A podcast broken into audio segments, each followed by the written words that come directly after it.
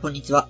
W2OFM エピソード96です。今回は久しぶりにボロボロ泣いた福原と、今年の運動会は動画配信でした。な、古山でお送りします。このポッドキャストでは、ハッシュタグ W2OFM でご意見ご感想を募集しています。いただいたフィードバックで、ポッドキャストをより良いものにしていけますので、ぜひ、よろしくお願いしますよろし。くお願いします。動画配信。マジか。あの、家族は1名し、あ、まあ、小学校の運動会なんですけど、あの、家族は1名しか参加してはいけない。はい、まあ、このご時世なんで。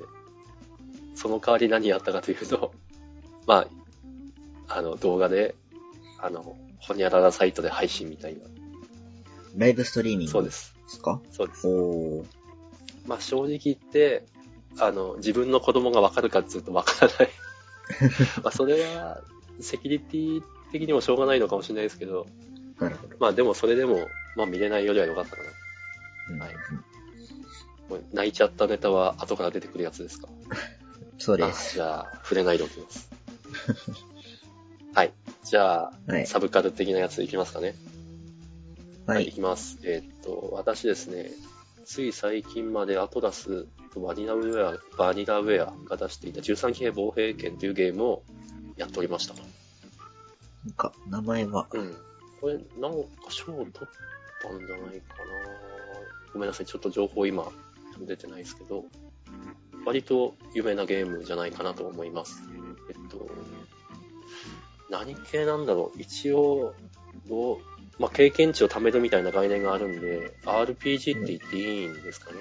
ただ、えっと、物語のパートと戦闘のパートが明確に分かれていて、あのうんうん自分の好きなタイミングでそれぞれ、えっと、す別々に進めていくみたいな感じです。お？ストーリー上戦闘するんじゃなくて、分かれてるんですか、うん、これ、どこまで行っていいのかという話はあるんですけど、まあそこはシステムの話なんで言っていいと思うんですけど、えー、戦闘は基本的に最終決戦のい、最終決戦のみなんですよ。あー。その、でもその最終決戦に至った経緯を物語パートで、えっと、見ていく。なるほど。はいなので、えっと、それ全然別なんですね。最終決戦を進めつつ、まあちょっと戦ったばっかりも疲れたから物語も進めるかみたいな。うんうんそじゃあ、回想シーンあ、そうなんです回想なんです。物語は基本的に回想。こういう立て付けのゲームやったことないなと思って。まず面白いのと、あと、その物語パートが横スクロールの、えっと、ドット絵の、で構成されたやつなんですかね。この公式サイトのトップで流れてるやあ、つ。それそれ。だから、えっと、ポリゴンとかじゃない。なんかいい感じの絵ですね。そうそう、いい感じなんですよ。すごいいい感じ。そ、そこがまず、あの、はま、はまるかはまらないかのポイントで、私はハマりました。あと、まあ、SF 系なんですけど、あの、SF 好きな人が、なんだろう、よく知ってるネタがいろいろ散りばめられていて、例えば、あの、時間旅行タイム的なやつとか、うんまあ、あとは、どこまで言うとネタバレかな。でもこれだけは言っておきたいのが、あの、やっぱ自分とは何かみたいな字が結構出てくるんですね。さらりとなんですけど。もっと、はい、こ、どうしても言いたいんで、ちょっとこれは言っちゃいますけど、聞きたくない人は、ここで、あの、で、あの、5分後くらいにワープしてください。はい。えっと、ごめんね、はいあの、福原くんには言っちゃいますが、あの、自分、自分っていう存在が、えっと、複数人出てくるんですよ。過去の自分、今の自分、みたいな感じで。なるほど。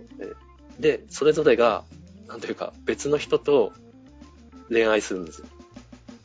おー。っていう、なんだろう。まあ、で、それぞれに、それぞれなんかもう、もはや別の人格になってるんで、それぞれにそれぞれの結末を迎えるんですよ。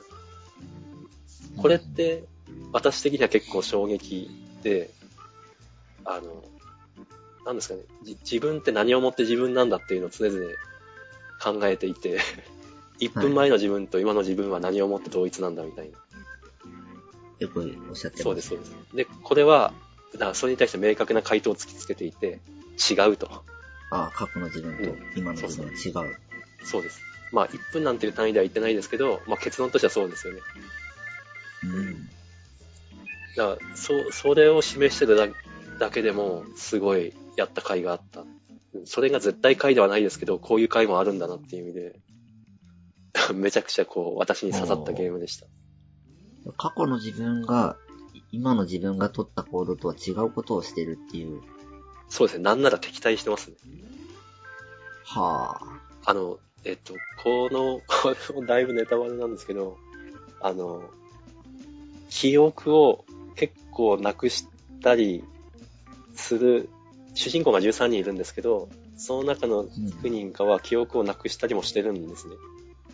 どうしようもない理由で。で、なんかその結果、なんか過去の自分と対立したりだとか。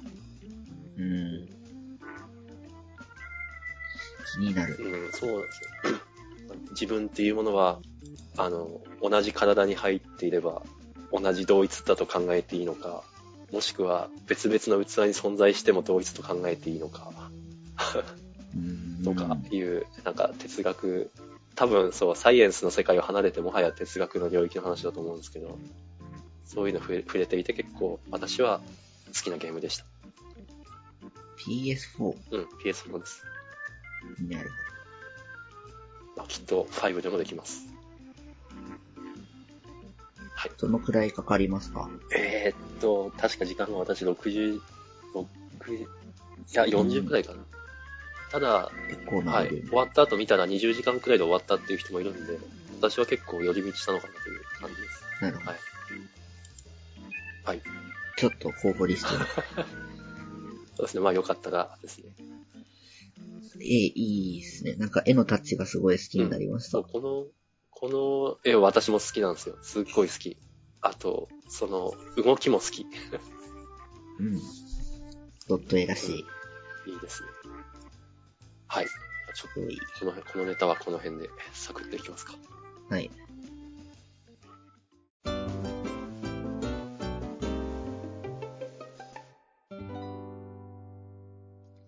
鬼滅の刃、無限列車編こ。れもう公開してるんですか？えー収録日10月17日ですが、10月16日公開です。あ、すっごい、公開ほやほやだ。というわけで僕は昨日、有給を取って、ちょっと引っ越しで区役所に行く予予定があったんで、有給を取って、ついでに映画も見たと。なるほど。無理。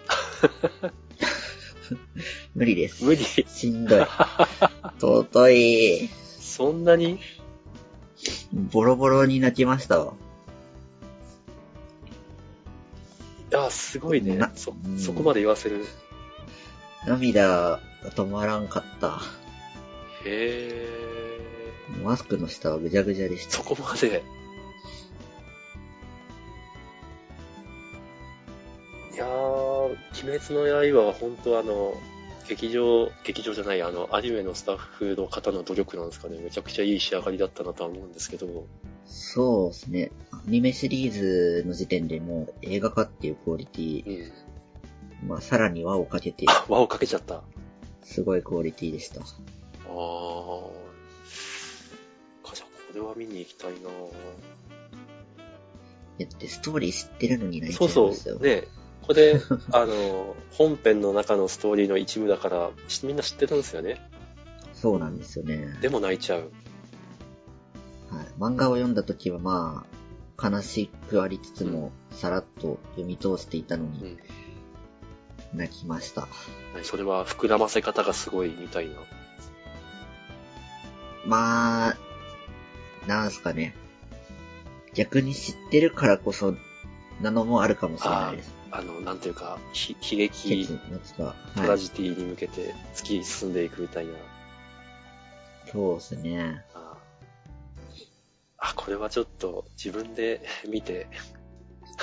でもあれだ、あの、かん自分の中のその、ハードルを上げすぎると、見ると、うん、うんまあ確かにと思うところがあったりするんで、ちょっとそれはなるべくフラットに見に行こうと思います。呼吸の演出が、やばいです。あれ、この列車編では、まだ日の神神楽はやらない？えっ、と、一応い、一回やりますね。あー、炎の呼吸がやばい。バチクソかっこいいんで、なるほど。あー今の子供たちはみんな呼吸の名前覚えてんだろうな。肩まで全部。そうそう。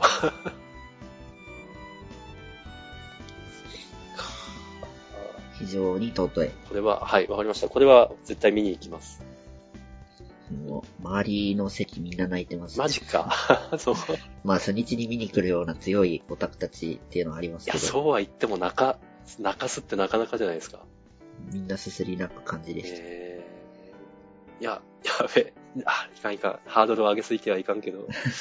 でも、すごい盛り上がってきた。盛り上がってまいりました。良い。はい。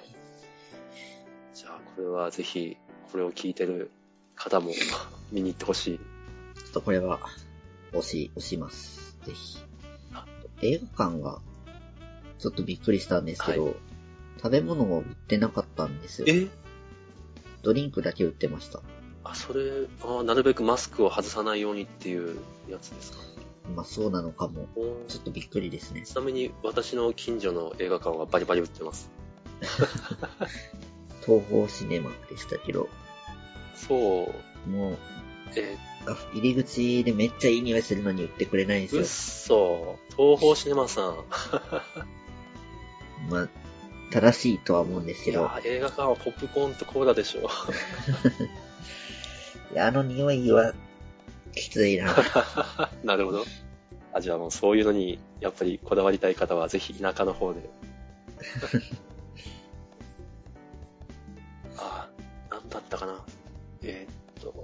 名前が出てこない。この前ですね、あの、私、ちょっとどんな映画を見たいあ、バイオレット・エヴァーガーデンだ。を、うんちょっと仕事帰りに、あ、会社行った帰りに見たんですけど、時間帯もあってか、映画館に自分一人っていう、貸し切り。そう、を味わったんで、結構このコロナ禍でなければ、そんなことはありえないとは思うんで。そして、あの、この鬼滅の刃では絶対 ありえないと思うんですけど、満席でしたで。しょうね。でも、あの、そういう意味で、ちょ、ちょっともう、なんですかね、旬を過ぎた映画を見るのもいいかもしれません。うん、確かに。はい。鬼滅の刃は見ます。ぜひ。はい。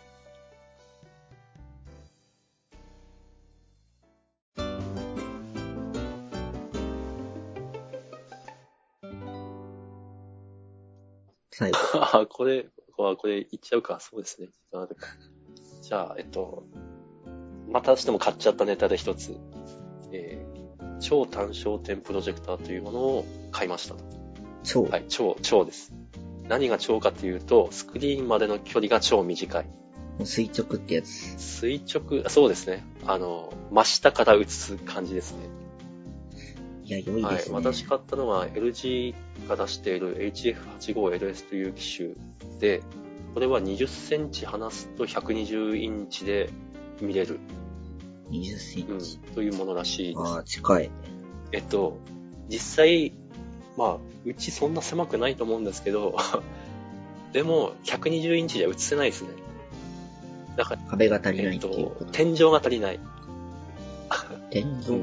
あの、えーっと、この LG さんが言ってる120インチって、あの、一般の120インチとちょっと違うんですよ。えーっと、普通、普通テレビで何インチっていうと、対角線の長さがなんですね。で、えっと、LG さんが言ってるのは、縦の長さが120インチなんですよ。だば。から多分スクリーンはもっとですよね。だ対角線で言うと、ちょっと計算しとって感じですけど、まあ、150、60なのかな。で、あの、そんな天井が高い家はないんですよ。多分日本家屋に。よっぽどお金持ちじゃないと。うん。というわけで、あの、かなりオーバースペックで壁一面をちょっと離しただけでスクリーンにできる。なるほど。ちなみにうちだと、その、まさに体格120インチが限界で、えっと、これ、インチで言われてもピンとこないかもしれないですけど、メートルで言うと約3メートルなんですね。やば。体格3メートルのテレビを 見て、ほぼこれ映画館じゃんみたいな。これは暗くしないとダメなんですか、やっぱ？えーっと、昼間、カーテンを開けてだと、うっすらとしか見えないですね。ただ昼間でも遮光カーテンを閉めれば全然見れる。うんなるほど。部屋の電気はあんま影響しない。部屋の電気は、ふ高校とつけるとやっぱダメですね。うん。えっと、うちだと、あの、明かりを最弱に落とすと、ちょうどいい感じ。まあ、もしくは消すですね。ううん。まあ、で、なんでしょう。私、もともとプロジェクターは使ってたんですね。まあ、はい。アンカーのモバイルのやつなんですけど、えっと、それが 720p。だから、いわゆる HD 画質ですかね。は映せるんですけど、あの、まあ、HD なんで、あの、プライムとかネットフリックスを見る分にはいいんですよ。どうせ HD 画質までしか配信してないんで。はいはい。でも、PS4 のゲームをやると、やっぱ若干、あの、ピントが甘い。やっぱフル HD を求めるんで。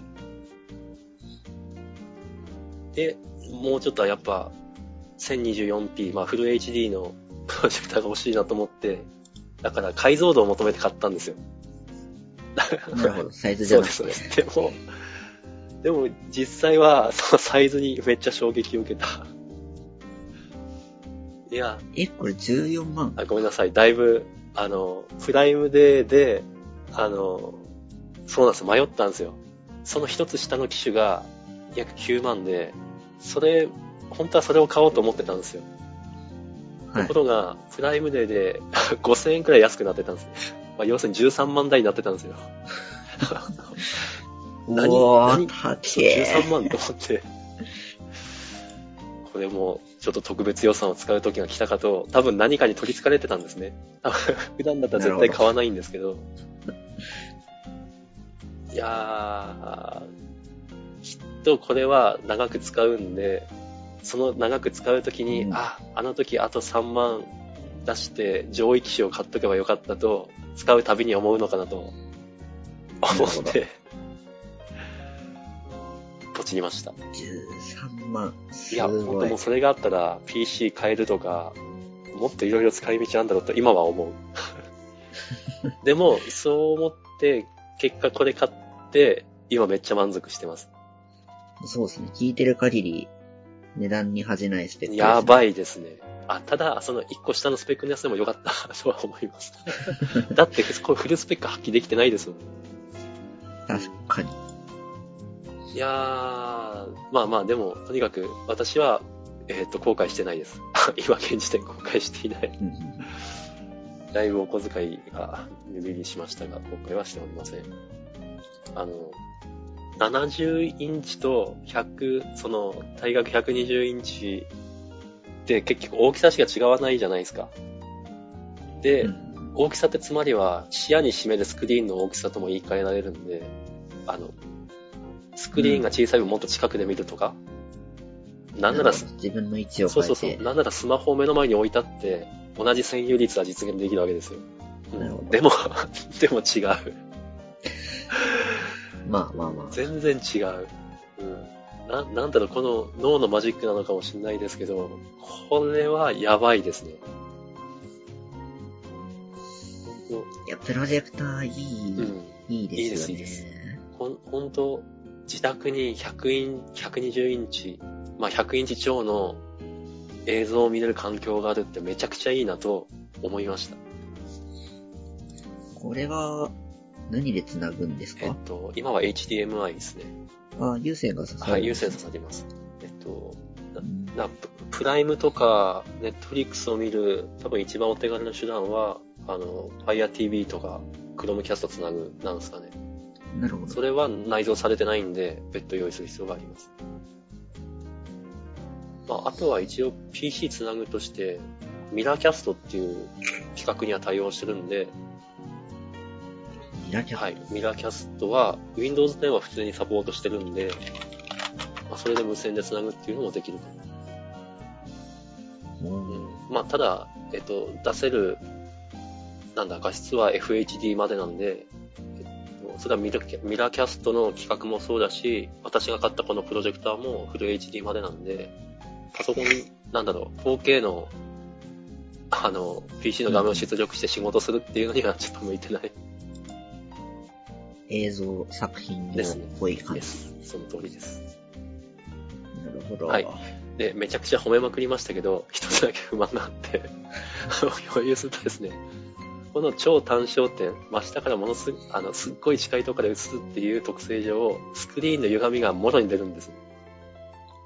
スクリーンはい。の歪み。この場合具体的に言うと壁の歪みがもろに出て、壁歪んでるじゃん、みたいなのが分かってしまう。歪みっていうのは、凹んでたりそうです、いそううです。話ですかへこんでたり、とつってたり。りするやつ。で、いいなるほど。へこんだりとつったりって言いますけど、そんなんはっきりわかんないんですよ。普通に暮らしてる分には。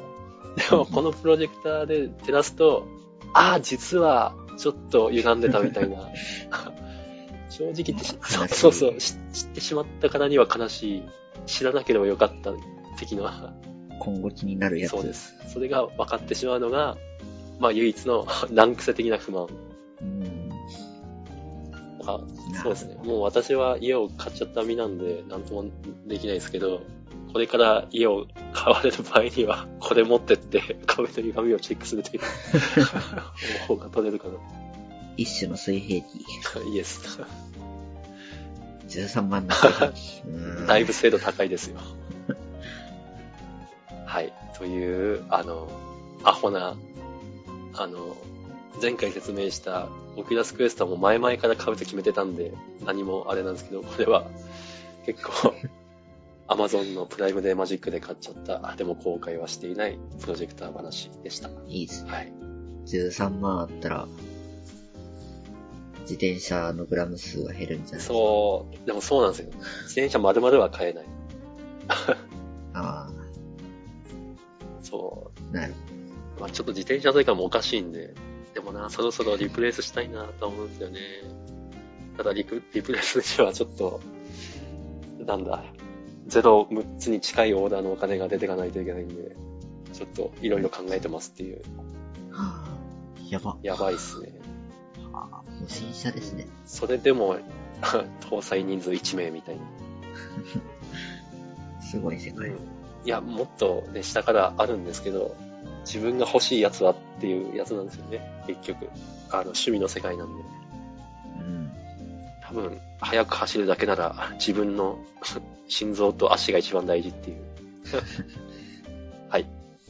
そんな感じで、はい。96もいい時間ですね。はい。はいじゃあ、この辺で、ありがとうございました。お疲れ様でし。れ様でしたた。